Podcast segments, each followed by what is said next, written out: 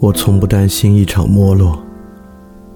到那时候，我就摊开一本旧书，走进熙熙攘攘的公园里，向人们大声讲述：讲一次屠龙，一场奥德赛，一次进入密林的独行，一次归来，一次默默离开。我再讲一场漫长的密谋，讲耐性，讲真，还有爱，还有性，讲到峰回路转，或与众人一起讲到结束，那就放下书，重新开始，开始一次屠龙，一次奥德赛。然后进入密林的独行，再归来，再默默离开。我不担心一场没落，没落的城市才揭示生活。如果夜太长，我们就点灯，夜就亮了。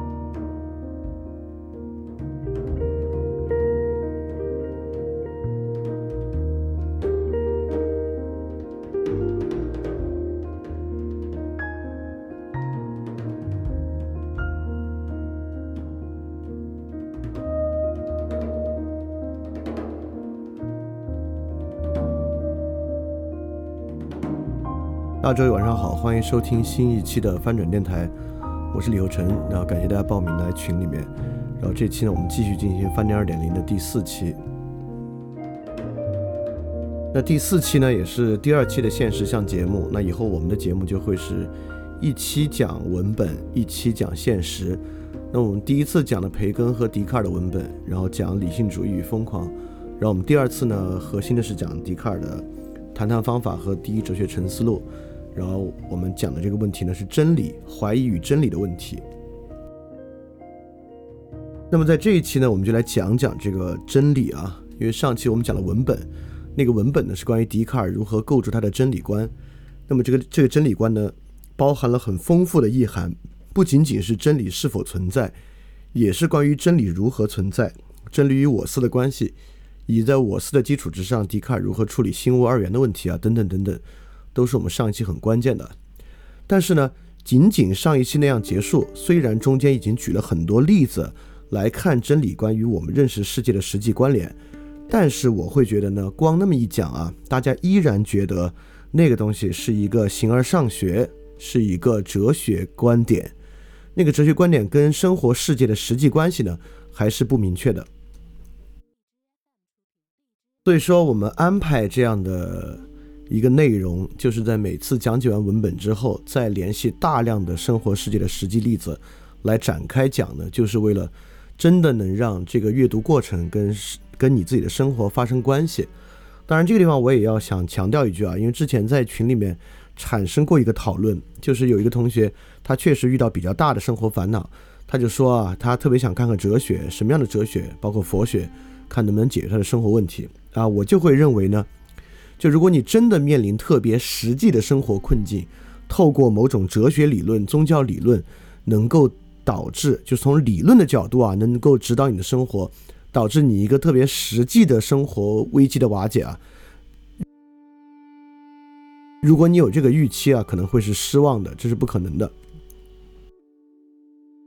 如果你处在一个相对还不错的生活之中啊，就是你现在可能活得相对比较顺利，在这个情况之下，你需要加深对于世界的认识和理解，看能不能以更本真的方式来对待生活的话，那这个时候比较耐心的用一个相对长期的时间。去接触理论，并且通过理论返回生活，是会有很大意义和帮助的啊。但是你把它当做一个救急的东西啊，我觉得可能是不现实的啊。就是呃，尤其是那个同学当时也问，那佛学行不行？那我就说，那尤其是各个宗教啊，与其说它是一个哲学方法和认识论，那尤其是面对宗教，可能还是更要关注它的一种生活方式和一种宗教对于日常生活的一个塑造。而不是对于认识论的塑造。那说到对于认识论的塑造呢？那笛卡尔就是一个彻彻底底的对于认识论的塑造了。那么我们就要看这个认识论背后提供的是一个什么样的世界。因此呢，我要说的是，笛卡尔绝不仅仅提供了一套求知的方式，就是他所谓的探求真理的方式，和一套证明真理存在的方法。笛卡尔这个方法背后是一整套对于各个事情的深刻理解。这个深刻理解呢，指的还不是说这个理解有多真，就是哎呀，你你对这个问题的理解可真深啊，不是这个深刻理解，而是说这个理解啊，它有它表层背后很深的东西，就是有很多我们现在不太容易意识到的前提啊，等等等等东西，在笛卡尔所提供这个真理世界背后。那今天呢，我们就是要把这个挖掘出来，尤其看。这种真理世界在我们今天以什么具体的形态展开？它是怎么影响我们的？那我们第一个就找一个特别实际的例子。我们呢就从 AlphaGo 开始啊，这不是我们第一次谈 AlphaGo 了。我们之前就说过一次，AlphaGo 是一个完美的当代神话，确实也是如此。我们今天从笛卡尔真理观的视角再反过来谈 AlphaGo。那么呢，我们之前其实讲过啊，AlphaGo 大概是什么样的一个东西？那今天呢，我们具体更要说的是 AlphaGo Zero，我们就从 AlphaGo Zero 这个开始讲，就以便有的朋友可能还不知道什么是 AlphaGo Zero，我大概说一下，呃，AlphaGo 这个升级版本 AlphaGo Zero 有什么不一样，而且呢，我就要说，我展示每一个不一样的部分都与笛卡尔的某种真理观相关，我一个一个来讲啊。第一，AlphaGo Zero 与 AlphaGo 一个很大的不同。也是这个 zero 取名的原因。为什么叫这个零？从零开始呢？是 AlphaGo 最开始是学习了很多人类的棋谱的，也就是说，给第一个版本 AlphaGo 让他去学习什么是围棋，是用很多人类大师的棋谱去学的。而 AlphaGo Zero 却不是这样，AlphaGo Zero 就是从零开始，从他们自己跟自己下棋开始，没有接受任何的人类既有的经验来完成这个过程。啊，从这点上，我不知道，如果你前两期听过的话，我希望你能够立即关联到笛卡尔的部分。比如说啊，笛卡尔在这个谈谈方法里面就说了，这个真理啊是一个靠自我探索就可以获得的东西，它是不必站在前人的经验之上的。因此，在这个角度上，AlphaGo Zero 更贴近 AlphaGo 本身的真理纯度，对吧？它这个真理呢是完全自我探索完成的，而没有经历任何之前的窠臼。在这个角度之上呢，确实，为什么 AlphaGo Zero 要采取这样的方式，并且我们一听这个啊就觉得它更厉害，原因就在于我们都认为，我们这是我们的真理观啊，大家一个慢慢慢慢去理解这东西。我们认为，在人类进行围棋探索的过程之中，确实留下了很多有效的东西，但实际上也应该留下了很多窠臼，留下了很多思维的定式，留下了很多不正确的习惯。因此，AlphaGo 在采用人类棋谱学习的时候，很可能连着我们的陋习和陈规也一并学去了。但 AlphaGo Zero 就可以规避这样的陋习和陈规。哦，这个非常非常重要。为什么这个这么重要呢？为什么笛卡尔所说的那个独立进行真理寻求是个特别重要的事儿？这个呢，尤其在现代社会，是我们对于历史理解的一个方式。所以我们之前举过的最简单的例子啊，就是你学习人文学科，比如说你学习哲学，呃，其实学习哲学就是学习哲学史，对吧？你要学哲学呢，你可能做的第一件事儿就是要去读历史上的哲学文本，你就要去读这个亚里士多德、柏拉图，读孔子。但是如果你学习物理呢，却几乎不会去学物理学史，你不会去读牛顿的自然哲学的数学原理。不会去读笛卡尔的《第一哲学沉思录》这样的书，你的老师呢就直接带着你，就像你自己像 AlphaGo Zero 重新推理一样，就你们把一个一个的数学定理和物理定理一个一个完成它的证明，这个证明过程就够了，并不需要去回到文本看传统。因此，从公理定从公理的证明到定理的推导过程，就像是笛卡尔所说的。这个自己完成真理探求的过程，也正像是 AlphaGo Zero 所所做的这个对于所谓的围棋真理探求的这个过程一样。因此呢，对我们来讲啊，如果有人在主张或认为他在独立的完成这么一种真理探求过程，在笛卡尔的真理观世界之中是具有优先地位的。而这个东西呢，随着人工智能的进一步发展啊，我们还会见得越来越多。好，这是第一个啊，就 AlphaGo 是从零开始。那么第二个呢，就是一个数量的巨大优势。我们都知道，AlphaGo 一天可以跟自己下很多很多盘棋，就一个人类围棋大师可能一天下个三四盘啊，因为围棋很耗脑力嘛，也就基本精疲力尽。但 AlphaGo Zero 一天是可以一百万的数量来与自己进行对弈的，所以说。他们在宣传 AlphaGo Zero 呢，就说这个东西只用了三天时间，就走过了人类几千年的围棋研究。那这个呢，大概就是在盘数上来讲。那么包括我们知道啊，这个 AlphaGo 采用的是这个神经网络，就这个深度学习。那么这个深度学习呢，这个深度是有这个逻辑层次的。啊，这个逻辑层次的内容我们甚至都不用了解啊，我们就听这数就行。比如说，它将原来 AlphaGo 的版本的十三层增加到四十层。那么从十三到四十呢，也是一个直观的数量放大，因此呢，呃，所以说在做这个 AlphaGo Zero Marketing 的人啊，也非常知道笛卡尔真理观对今天人的影响。他知道对我们来讲啊，虽然我们对于你可能只看过 AlphaGo 的纪录片，甚至都没有看过，但他也明白这两个东西啊，对你来讲是 make sense 的。就当你听到 AlphaGo Zero 一天可以和自己下三百万盘棋。并听到它的逻辑深度从十三层增加到四十层，这个东西呢，对你来讲是 make sense 的，你是会觉得它很厉害。当然，最后实际上它的成绩也非常好啊，就是它跟人类的棋手下棋啊未尝败绩。那但是我还是要问，为什么从十三层增加到四十层这么厉害？是不是人类的一切领域，我们都对这样的数字产生了特别强烈的痴迷？其实啊，还不是。比如说，比如说啊，这个钢琴演奏，那赫然有人是走这个吃苦流的。比如说郎朗啊，郎朗他的早年故事就特别悲惨啊，他爸爸为了逼他把钢琴练好，真是无所不用其极。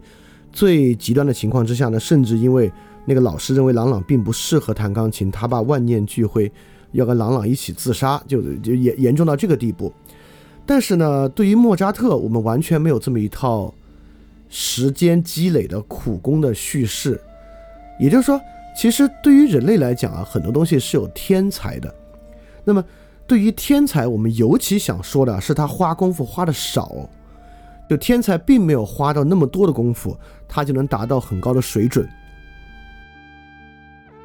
那么。围棋这个领域呢，当然也是一样。这个围棋历史上啊，当然是有围棋天才的，比如说吴清源。那吴清源大师呢，在很年轻的时候就体现出了很强的围棋功力。那他当时呢，从从这个北洋政府去到日本啊，也是在那边掀起了很大的风浪，以他非常新颖的下法，是打败了很多当时的选手。那么在这个情况之下呢，像这样的天才也可能让我们认为围棋也许不是一个下苦功的领域。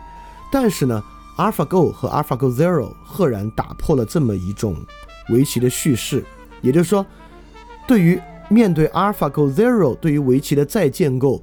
我们可以说，在围棋领域，天才并不重要，是因为 AlphaGo Zero 证明，围棋啊还是算得快不快，也就是说，它没有超出算得快不快任何才华上的神秘。所以说，我们今天的社会啊，从笛卡尔的真理观之下，确实有这种穷举的诱惑，也就是说，当它是一个。有限度的游戏或者有限度的社会事物，一个什么样的东西依靠巨大的运算量可以穷举它，我们就会认为这会是一个力量的直接来源。一个能够获得大量经验的东西，就会非常非常有用。那说个最简单的，就比如说我们对于我，我们就有一种对于中国医学很发达的叙事。这个叙事呢，就是说，由于中国人口众多，而且医疗资源分布不是特别平均，所以说中国一个大医院的医生啊，尤其是某些疑难杂症，他对于这个病症的经验，比起国外的医生，那根本差距不是一星半点，很可能他一天看的病人数量抵一个小国家医生一年看的病人数量之多，因此呢，在这个情况之下，这个医生怎么可能不厉害呢？但是呢，在很多其他那些完全与科学无关的，但是呢，可能又与医疗相关的领域中呢，这样的经验本身呢，就完全在里面不是这么一个方式。比如说，我举一个例子啊，就是这个天主教系统很有意思。这个天主教系统如果要封一个人为圣人的话，他是必须有神迹的，也就是说，他必须是行了神迹的。那么最近可能封的封圣的呢，就是这个大家都知晓的这位特特蕾莎修女。就在印度加尔各答，这个办理仁爱之家，就是来做临终关怀的这位修女。那么修女圣特蕾莎修女呢是丰盛了。那丰盛一个特别重要的原因，就是圣特莱修圣特蕾莎修女的照片等等的这些圣物，曾经有信徒对着她祷告，治好了自己的癌症啊。他们在全世界各地找了那么十几例，来证明呢她是确实可以行神迹的。这个是封他做圣人的一个条件。在这个情况之下呢，他的 power 就是他的原因啊，就并不来源于大量的经验了。所以说我们会发现，不光是天才或天赋，那么在很多很多我们人类社会的领域啊，就是非笛卡尔观念的世界之中，这个数量的庞大也许不是有用的，甚至在有些时候呢，这个数量的庞大呢还是没有用的。就比如说流水线这个事儿哈，很多时候流水线呢更愿意要工资更低。或者劳力更高的年轻人，而不是可能对于工资要求较高，或者说岁数较大的人。所以说，绝不是人类领域的所有事物都是倾向于大量经验和更大的数量带来的优势。所以说，这里面有好几个不同啊，但有一个很核心的不同，就是至少现在作曲这个领域还没有被 AI 攻克。这不是说 AI 不可以作曲啊，AI 有很快速的作曲的能力。但 AI 作曲呢，似乎现在还没有拿得出手的作品，能够让我们感觉，哦呦，真是厉害。当然，这个话我得详细说一下，也不是 AI 答不出来。AI 作曲现在是什么样的？AI 现在可以快速的做数量极其庞大的乐曲，比如说你给一个人工智能听这个巴赫的赋格，比如说你你给他直接灌三张巴赫的专辑，OK，他听完这三张专辑，他这个听是隐喻的意义啊。他数据处理完这三张巴赫，他就能够模仿巴赫赋格的风格，做出数量极其庞大的曲子。比如，他可以一口气做出好几千首曲子，然后拿给你。但这个没意义啊，对吧？我们一直听说过，之前有一个说法，就这个天堂的猴子，对吧？天堂猴子呢，在打字机上随意的乱敲，因为天堂嘛，猴子的寿命是无限长的，所以一群这样的猴子啊，就在打字机上一通乱敲。在无限长的时间之中呢，他们其实已经写出了人类历史上所有的精妙小说，就《红楼梦》《浮士德》，他们已经全部都写过一遍了。因为时间是无限长的嘛。就过去呢，我们是用无限性来冲击我们在人类历史中凝结事物的一个方法，就似乎放到无限情况之下，一切都是无意义的。但是看这个巴赫的赋格曲啊，我们发现这中间确实有个很大的问题，就他一口气写出四千首巴赫的赋格曲，这个对你来讲没有什么价值，因为你并不想听四千首巴赫的赋格曲，你想听最好那二十首，那人工智能不能给你这个，天堂的猴子也不能，天堂的猴子确实按那个逻辑上的意味打出了人类世界上所有的伟大文学作品，但得找出来给你看才行啊。如果不能找出来呢，这个对你一样没有意义。所以说，对于笛卡尔世界，对于笛卡尔的真理世界，有一个特别重要的问题，就是有限和无限的问题。我们知道啊，除了在一些特殊规则之下，围棋还是一个有限世界，而且围棋呢是一个数量极其庞大的有限世界。在这个情况之下呢，寻求一个简明完备的数学公理去能够。对于这样的世界进行一个洞察就变得很重要，所以这个呢是一个特别适合笛卡尔世界的东西。好，这里就要接就要就要说一个很重要的东西了。如果世界是可以无限细分的啊，那就那就不用再说了，那世界可以无限细分下去。如果是一个有限世界，这个有限世界的构成啊，会是由一定单元构成的，会有一些基础单元。比如说物理世界呢是由基本粒子构成的，这个我们都知道，对吧？那么围棋是一个有限世界呢，这个围棋也会由一定有限的单元来构成。那么围棋的最小单元呢，就是由围棋棋盘上可以落子的这些点构成的。然后这些点呢本身是有限的，它导致围棋本身呢是一个有限世界。那么基本粒子也是一样，呃，我一会儿会细说，我先大概说一句。我们曾经认为基本粒子就是电子，只有电子是基本粒子。我们曾经这么认为过一段时间，那段时间呢是物理学的最黄金的岁月。哎，还也不能这么说，那个还在爱因斯坦之前。但那段时间的，世界是最清晰明了的，因为只要我们把电子搞明白了，整个世界就进入一个彻底的机械决定论世界。那之后呢，这个物理学反而变得复杂一点了。意思是说，如果一个世界是由有限的单元构成的是特别特别适合笛卡尔的。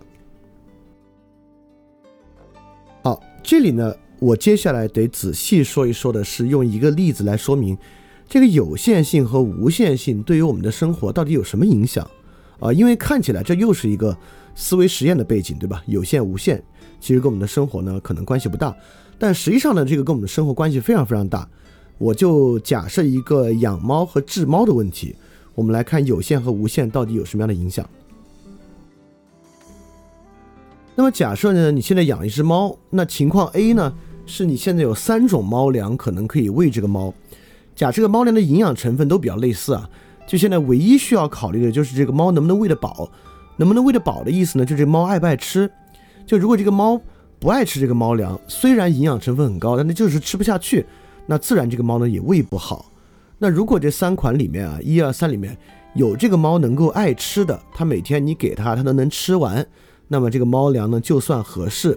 那么现在呢，你就有这么一只猫，然后有三款猫粮，一二三，那这个时候你会怎么做呢？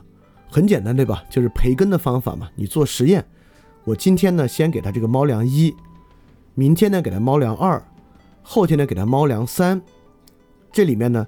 他吃的最多的那个就是我最后选择的那个，这个呢当然很简单。好，我们现在呢，假设啊，我们面临另外一个处境，这个处境呢就是你不是三种猫粮，也是要找到这个猫爱吃的猫粮，但你有无限多的猫粮。现在假设有无限的猫粮可以供你选择，你会怎么做呢？对吧？你肯定不会就每天都疯狂的喂这个猫，喂到找到无限猫粮之中它最爱吃的那一款。不会，其实你只用找到一款它能吃的就行，对吧？所以说，你比如说尝试尝试到这个猫的量，满足它每日要吃的猫粮的量就够了。这个猫爱吃这个猫粮，爱吃到，比如说它每天需要吃两百克，这个猫呢，猫粮呢，它每天也吃得下两百克。好，这个实验就可以停止了，对吧？这是我们最直观的一个方法。在这么看起来呢，有限和无限啊，似乎是没有什么很大的区别的。对我们来讲呢，我们只要用实验的方法，用培根的方式试出我们能行的那个就行。这个想法呢，其实也并不奇怪，对吧？我们知道这个世界上能做的商业啊，能做的这个事儿，能做的 business 应该是无限的，或者以 business 做的方式是无限的。但就有这么一种创业的方式啊，叫精益创业，就是不断的试错，试到一个成功的为止。那这个成功呢，那志向远大点啊，就成为一个估值十亿美金以上的独角兽公司。那志向小一点呢，也可以说把这个工把这个事情做得下去。所以说，靠这种不断试的方式，试到你自己能够满意的量就做成功，看起来呢，可能还真是一个抵御无限性很好的方式。那在这个情况之下。看起来笛卡尔世界没什么不好，无限和有限呢都可以靠实验的方式就可以完成，但是呢，实际上可能还没有这么简单。我们来看另外一种可能性，这个呢是养猫。我们来看，如果要治猫的话会怎么样？那么假设现在你是不是要喂猫，而是要治疗猫？那治疗猫呢？你现在这个治疗的成功率一一共有三种药，一二三。治疗的成功率呢，你也不知道。那么你知道这三种药它的这个死亡率，因为是药三分毒嘛，它的致死率呢分别是百分之十、百分之三十、百分之六十。那这时候你会怎么做呢？当然做法很简单，对吧？一般来讲，我们就会从致死率最低的那个开始给这个猫试。我们试那个致死率百分之十的药，看这个猫有没有救好。如果没有呢，我们再去试那个致死率百分之三十的药。这个看起来是个理性的方法，对吧？好那假设现在有无限种猫药，而且这无限种猫药啊，救治成功率和致死率都是未知的，你又会怎么做呢？这个你可能觉得你有点耍赖啊，就是为什么在有限情况之下致死率已知，在无限情况之下致死率未知呢？啊，实际上后者在无限情况之下致死率未知的呢，恰恰就是你在医院里面就就希望各位都能身体健康啊。就如果你或者你的家人不幸在医院里面遭遇到很糟糕的情况，你实际上在医院里面会遇到的就是救治成功率和致死率都未知的一些情况，它只有一些辅助条件能够供你去想，你要来做决定。那么转换到医院的条件。为什么治疗的成功率和致死率都不是一个可以确定的东西呢？就是因为我们人的身体不像围棋，至少现在为止，人的身体还是一个具有无限性的一个东西。就是我们的医疗啊，从来没有彻彻底底的把人的身体搞明白过。呃，但最近也有一个路线，我们认为我们可以把人的身体彻底搞明白，就是基因。但基因这事儿怎么回事？我们一会儿再细聊。但至少我们知道，最近最近的新闻啊，应该是今年年中的时候，贺建奎的那个论文被大家看到，发现不仅仅是一八年我们知道那些问题，实际上这个基因缺陷导致的问题还特别特别多。但是我们今天绝对不是简单要批判啊，你看科学不靠谱，完全不是这么回事儿。我们要去看基因导致的问题到底是个什么样的问题。好，我现在假设一个情况，我们就不管猫了，我们我们就来说人。假设就是我自己吧，我自己生了一个病，这个病呢挺严重，有两个治疗方案。呃，这么说吧，这个病挺严重，如果治不好呢，我就死。好，这个病有两个治疗方案，A 方案呢治疗成功概率是百分之八十，但致死率也是百分之八十。B 方案治疗成功概率是百分之二十，致死率呢也是百分之二十。我会选哪个？我当然选 B，对吧？当然选那个致死率百分之二十，但治疗成功率较低的，你先试它嘛。但是呢，从笛卡尔的意义或者从数学的意义来讲啊，A 方案和 B 方案是等价的，对吧？就如果治不好，我都活不了。A 方案呢，成功率百分之八十，致死率百分之八十；B 方案成功率百分之二十，致死率百分之二十。实际上，他们俩在数学上是等价的。但是呢，我们却有完全不同的选择，而这个选择呢，大家也都觉得很正常。如果是你，你也会选择百分之二十致死率的那个方案。我们以前讲过一次行为经济学啊，在行为经济学那期里面呢，卡尼曼就做了一个前景理论实验。卡尼曼甚至在实验之中证明这个是人的非理性行为，是人过度重视失去的行为。他当时举的例子很有意思，我们来跟这个例子实际对照，能发现很多的东西。就卡尼曼呢，是设想了两个情况，也就是现在要拯救六百个人，然后一个说法呢是我们我们的这个救治方法可以救出四百个人，另外一个呢是说我们这个救治方法啊可能导致两百人的死亡，然后让大家来分别投票赞不赞成。最后发现呢，当你表述为可以救出四百个人，那个赞同率会高得多。而当你表述为会导致两百人死亡的时候呢，赞同率会少得多。就卡尼曼认为这个发现了人一个不理性的行为，因为救出四百个人和导致两百人死亡其实是一回事儿。但是当人听到会导致两百人死亡的时候呢，他就会认为这是一个更糟糕的方案，选择的人数就会少。从这个例子来讲呢，确实感觉上是不理智的。但是为什么转回到我们自己的身上啊？A 治疗方案治愈成功率百分之八十，致死率百分之八十，这个方案 B 治疗成功率百分之二十，致死率百分之二十，这个时候我们都觉得选那个致死率较低的是个特别正常的事儿，虽然在数学上是等价的。这时候呢，其实我们恰恰要反过来问，那这个统计学背后的这个所谓理性是个怎么回事儿？那为什么概率较高的那个就一定较好？我们为什么会相信这么一回事儿？这就成为了一个特别重要的问题。这个问题呢，当然也与世界的有限或无限和笛卡尔处理有限无限的方式大有关系啊。我们慢慢来做这个回答。那接下来呢，我其实是要做一个征集，就群里的同学，因为刚才我们说到了一个困境，就今天你在医院里会遇到的一个困境。就是呢，你最后会遇到治愈和致死风险都并不明确的方案，只有一些其他的条件在供你参考。在这个时候呢，你或者你的家属在被逼做这样的一些困难的决定。医院呢，确实是一个做困难决定的地方。那么，我现在要做一个征集，是大家觉得我们有没有可能以后就不做这样的困难决定了？也就是说，你认为啊，随着这个科技的继续发展，医疗会有这么一天吗？我们可以准确的衡量医疗收益和风险，导致我们完全不必再做选择，我们就可以得出一个现在概率最好的方案，就像阿尔法狗应对围棋一样，阿尔法狗每次都能够在棋盘上找出概率最高、胜率最高的一点。那么医疗呢，我们也能准确的衡量出医疗收益和医疗风险的一个平衡点。以后呢，医院只用给病人和患者或者家属输出一个，不管是 AI 还是什么其他一套理论的一个最佳方案，他们在这个最佳方案里面去做就行了。如果你认可呢，你可以打一；不认可呢，就请打零。然后大家可以先不说别的话，我们就先看看你们觉得有没有可能。好，挺好啊，终于看到有人打一了。看来饭店确实聚集了很多这个对科学非常不信任的人啊，绝大多数人在打零，然后。零零散散的人在打一，没事，大家接着打着，我继续讲着。OK，如果这个问题问给笛卡尔呢？笛卡尔肯定打一啊。笛卡尔打一的原因呢？我们现在就开始讲。呃，笛卡尔是如何将其看待成为一个有限世界，并且认为这个有限世界实际上是可以做到完整的认识的。这个当然听了上一期，你其实大概就明白笛卡尔就具有这样的真理观念了。我们只是进一步来看这个真理观念变到今天的真实世界里面是什么样的。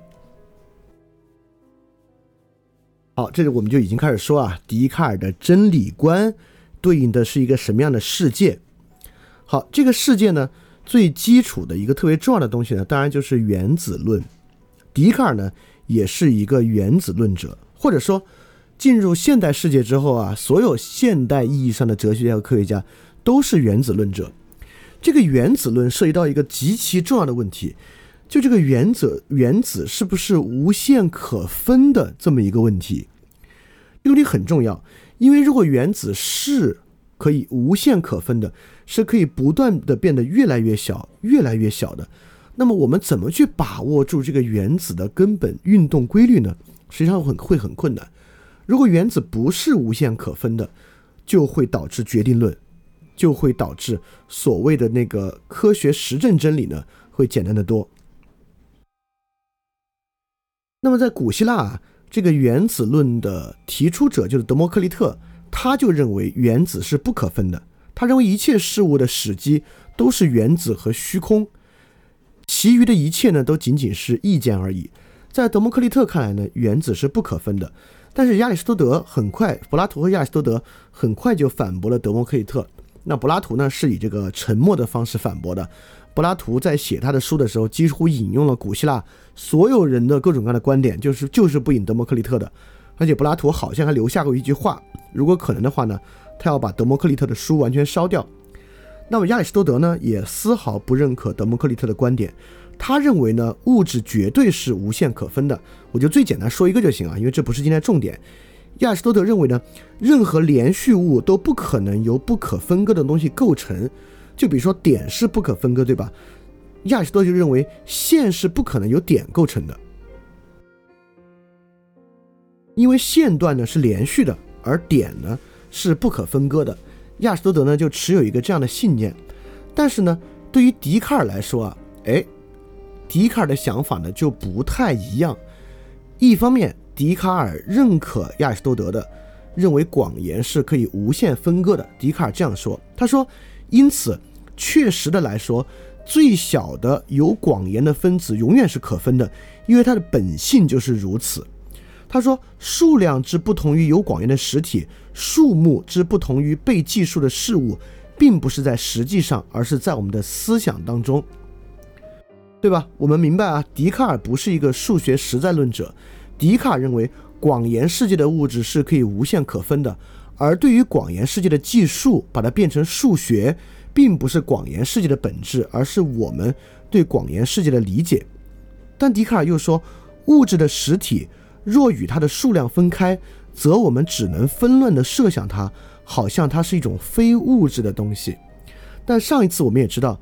虽然笛卡尔认为物质世界可分，而且数量不等同于它的实际存在方式，但笛卡尔也认为数学啊是可以把握它的。也就是说，笛卡尔认为物质是无限可分的，但是被我们这个心物二元的心所感受到的这个完满的总体因，它不是无限的，它是有限的。因此，物质的无限性。被这个完满的总体因的有限性所支配，我们用这个方式，在一个无限世界之中，用有限的数学去把握它。所以这是笛卡尔的一个很重要的观点。因此，如果笛卡尔回答刚才那个问题呢，他会选一，他认为我们绝对是可以充分的了解人体这个东西的。所以说，笛卡尔确实非常非常伟大啊！就笛卡尔确实让这个物质变得物质的无限性。和理解呢形成了一个调和，但是呢，真实情况可能比笛卡尔想象的还要再好一些，或者比笛卡尔想象的还要再这个乐观一些。也就是说，确实是像笛卡尔所讲，物质世界是无限可分的吗？其实未必啊。我们对于物质世界是不是无限可分的，有这么一些想法。这地方涉及科学史啊，我简单讲讲也挺有意思的。这与笛卡尔高度高度相关。我们今天说什么物质是由原子构成的，原子是由质子、中子、电子构成的，等等等等的，我们老觉得这应该是一个人类想了好久好久的东西啊，实际上不是，这是一个进入二十世纪之后才产生的新想法。在二十世纪之前呢，我们对于世界是不是无限可分的这么一个观点，我们逐渐认为世界不是无限可分的，而且世界。可分的基础是什么呢？是化学元素。实际上，在一九一零年以前，那会儿我们应该已经发现了五十五个化学元素，有气态的，有固态的。那化学元素是不可分的。但是呢，一个化学元素的世界还不是一个笛卡尔的世界，或者不完全是一个笛卡尔的世界。为什么呢？是因为我们对于化学元素的发现啊，是通过经验和实验的产物。比如说金属冶炼，我们能从很多矿石里面提取出各种不同的金属元素。那么某些金属元素呢，可以再分成其他金属元素，我们会发现它其实还是合金。但是当比如说我们提炼出纯的铁锭之后，我们现在在一九一零年啊，我们没有办法把铁锭转移为别的要素，比如说变成金、变成铝，对吧？如果能能变的话呢，真有点石成金啊，那说明这个石和金。都还不是不可分割的元素，而是它的转化的那个玩意儿可能才是，对吧？但至少在现实世界的化学探索之中，我们没有发现这种转移的可能。所以说，铁啊、铝啊，以及其他的气态要素，氦啊、氢啊什么的，在一九一零年以前，世界还不是由不可分割的原子构成的，这个世界就是由化学元素构成的。啊，如果这样的话呢，当时的世界啊，真是一个机械决定论的世界，因为只要我们掌握了这么五十五种化学元素的性质，以及基于化学元素的力学关系。那么我们也呢也就把握了这个世界，但是呢，当时又有个问题，把握五十五种元素的力学关系，当时并没有一个好的数学模型去概括它。也就是说，当时我们的灵魂已经认识到了五十五个不可分割的东西，但是灵魂呢还不像笛卡尔一样能够给他一个完备性的数学表达。然后马上再往下呢，我们发现了电的物质化。我们发现呢，就是所谓的阴极射线实验，在阴极射线实验的时候呢，从那个电极的阴极会发出一些物质，打到阳极上形成一些痕迹。就我们发现，这个电的传递过程中间是有物质在传递的，但是质量呢并没有减少什么。因此那个时候我们开始假设有一种东西是电子。哎，你会发现到这一步啊，实际上还是经验的。也就是说，我们发现这个。阴极射线实验，我们发现确实存在一种物质，它什么化学元素都不是，但是呢，它是有物质性的。在这个情况之下呢，我们就当时的人就认为啊，我们终于找到了这五十五种化学元素更细分的一个粒子，这个粒子就是电子。那么不同的化学元素呢，就是由不同的电子分布而成的，这个呢就叫做梅子布丁模型。对，就像一个梅子分布在布丁中的分布不一样一样，不同的分布就会带来不同的化学元素，这是当时的理解。好，然后下一步啊，是真正笛卡尔世界的产生。这个笛卡尔世界产生的，就是我们发现，好像这个基本粒子还不是电子，而是什么呢？是怎么来的呢？是这样的，当时有另一个实验叫拉夫赛散射，这个实验呢也挺简单。我们把一个很薄很薄的一片金箔或银箔，就薄到可能就由一层原子构成的，不不，那会儿应该说一层致密的电子构成的金箔和银箔放在这儿，然后用其他的电子和原子去轰击它，但是人们就发现啊，有大概八万分之一的概率轰击它那个电子啊会发生极大的偏转，就说明这一片金箔银箔之上有大概八万分之一的概率，那个质量是非常非常不同的。这个东西该怎么解释呢？你看啊，这里重要了，先观察到了这个数字的实验，因此呢，我们做当时的人啊，做了很多假设，最后有一个假设脱颖而出，就是原子核。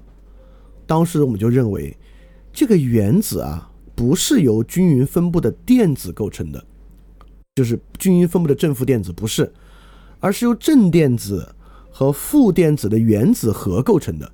它的质量啊，致密的在原子核上，所以轰击它才会有很大的概率会产生偏转。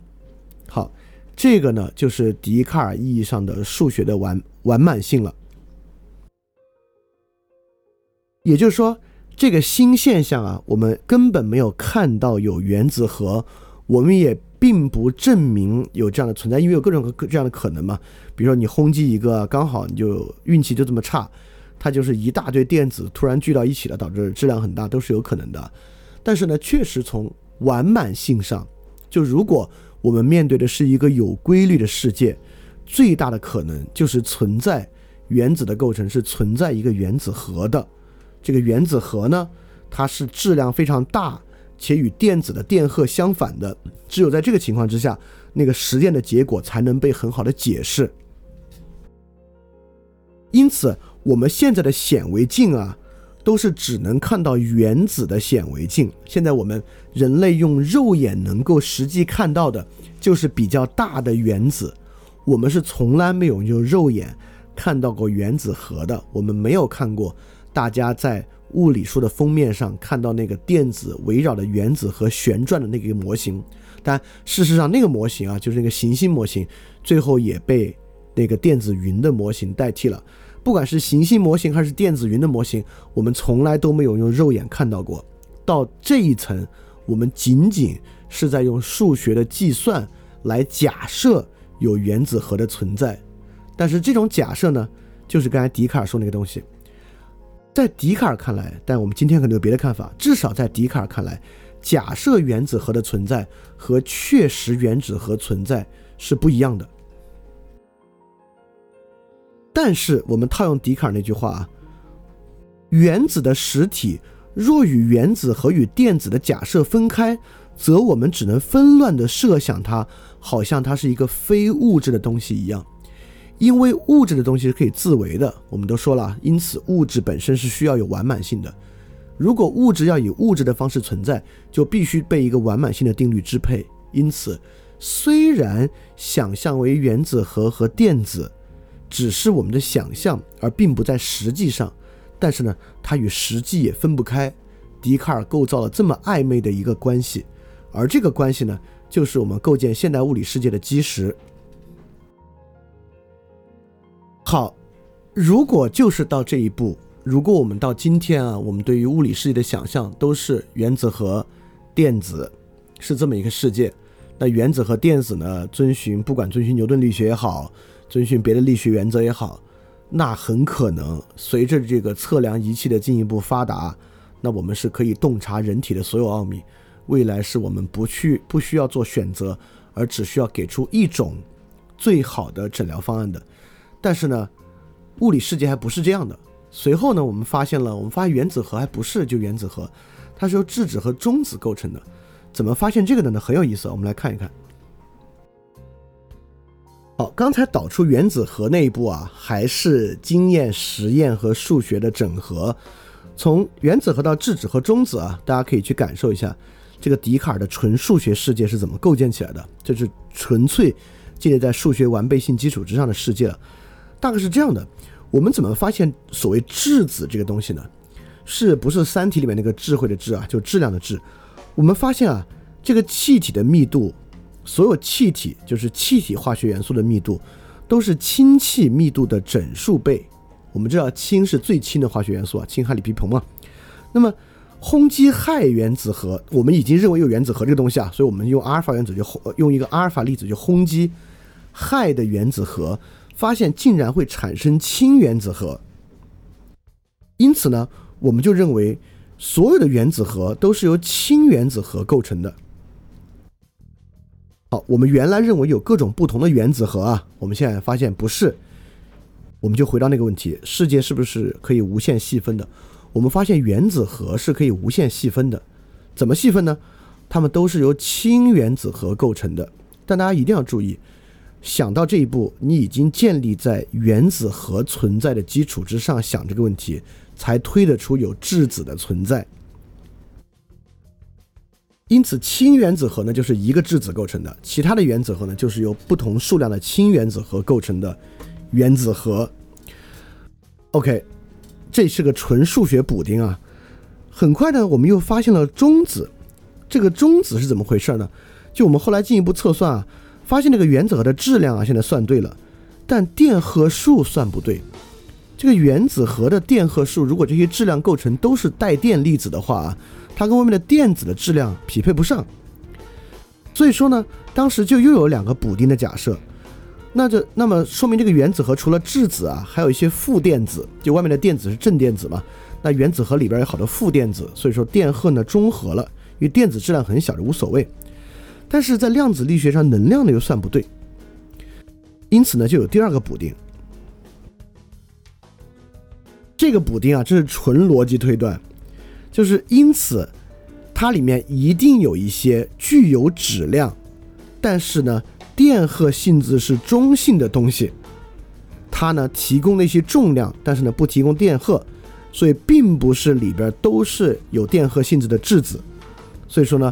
我们据此就认为，这个原子核里面呢还有中子，这个中子的想象可真是一个纯纯粹粹的逻辑推断和逻辑补丁。那大家知道啊，最后的对撞实验，我们开始一九一九三零年开始，我们进行了这种所谓的粒子对撞实验，又发明了那种转瞬即逝的更小的粒子，因此呢，就是夸克啊，很快，这个夸克呢，我们发现这个质子啊，还不是还可以分，分分分分分，最后到今天呢，物理学有一个所谓的标准模型，这个标准模型呢，认为一共有六十一个基本粒子。好，分到这儿呢，它就不可分了。你看啊，从质子到夸克还是基于试验的，基于试验产生了更小的粒子，这一步还有实验，但是到这个是杨振宁参与构建的，这个构建的这个六十一个基本粒子的模型，它就不是实验的了，它就是基于假设夸克的存在，我们彻彻底底的基于量子力学做了一个数学算式。算出了六十一个基本粒子的存在，就大家平时听过什么玻色子、费米子、夸克等等等等的东西。好，那到今天呢？那物理学领域大家还在说，我们会不会发现这六十一个基本粒子以外的基本粒子？因为这六十一个基本粒子，我们都通过对撞实验机证明了，但那种证明呢，不是我们看到天上有彩虹证明彩虹存在那种证明啊，都是数学计算的证明。这就是我们从零开始构建起来这个笛卡尔世界，这个由六十一个基本粒子构成的笛卡尔世界。这个呢很重要。如果这六十一个基本粒子啊真是这样的，我们世界真是由六十一个基本粒子构成的，那我们就可以依此来建立一个决定论世界，兴许医疗的问题就可以彻底解决。因为在这个情况之下啊。它已经变成一个围棋问题了，就变成一个有限世界问题了。也就是说，人身体的任何问题、症状、疾病、衰老，其根本都是由六十一个基本粒子及其构成的，在此之上的一系列的物理化学反应构成的。当然，如果知识稍微多点的同学就会知道，那不行啊，还有复杂性在前面等着呢。以后我们再去解决复杂性的问题啊，确实有复杂性的问题。但是复杂性问题，笛卡尔。就是所谓的笛卡尔真理观的世界也可以去消化它，啊，但是反正到这一步呢是很顺利。就笛卡尔还认为物质世界可以无限可分呢，我们甚至证明了物质世界不能无限可分，就是由六十一个基本粒子构成的。那一个机械决定论的世界呢就更好。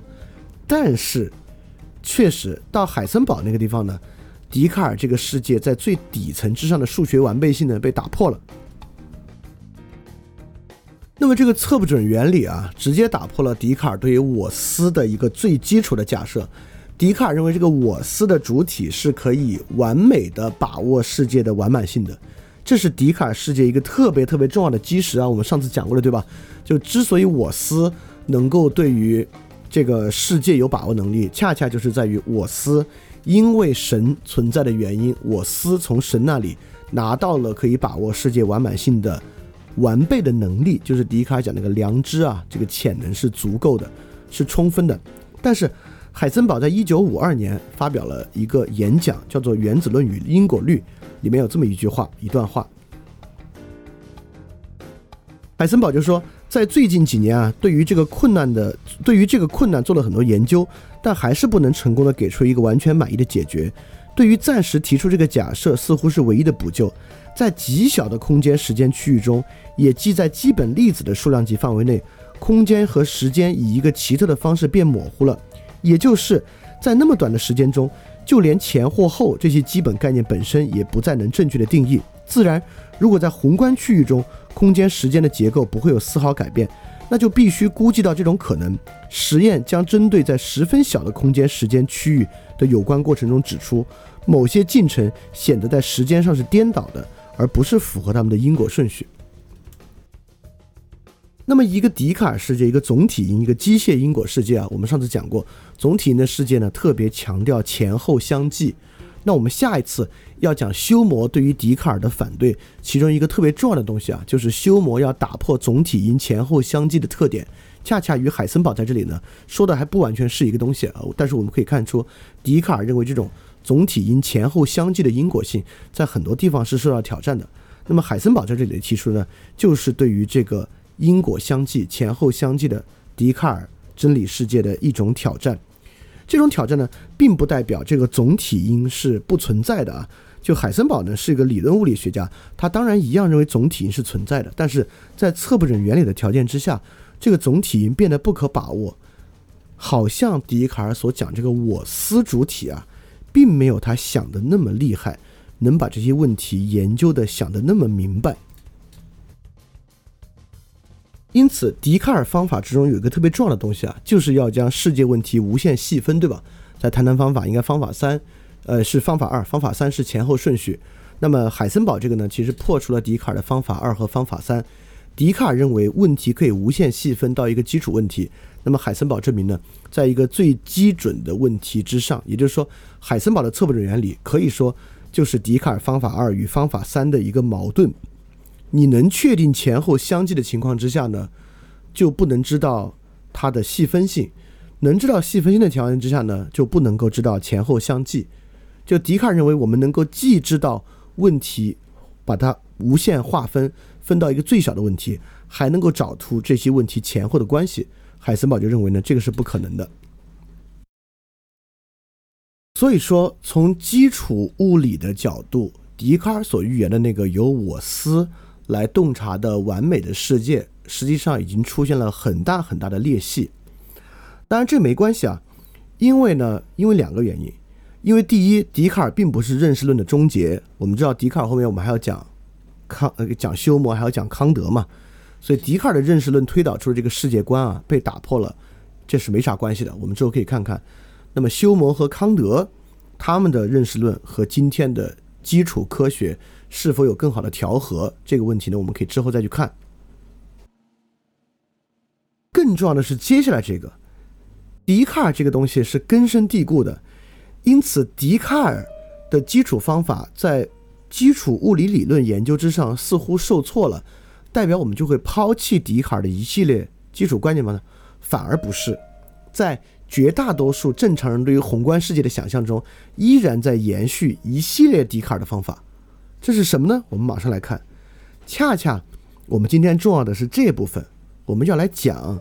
虽然我认为啊，在基础物理理论之上。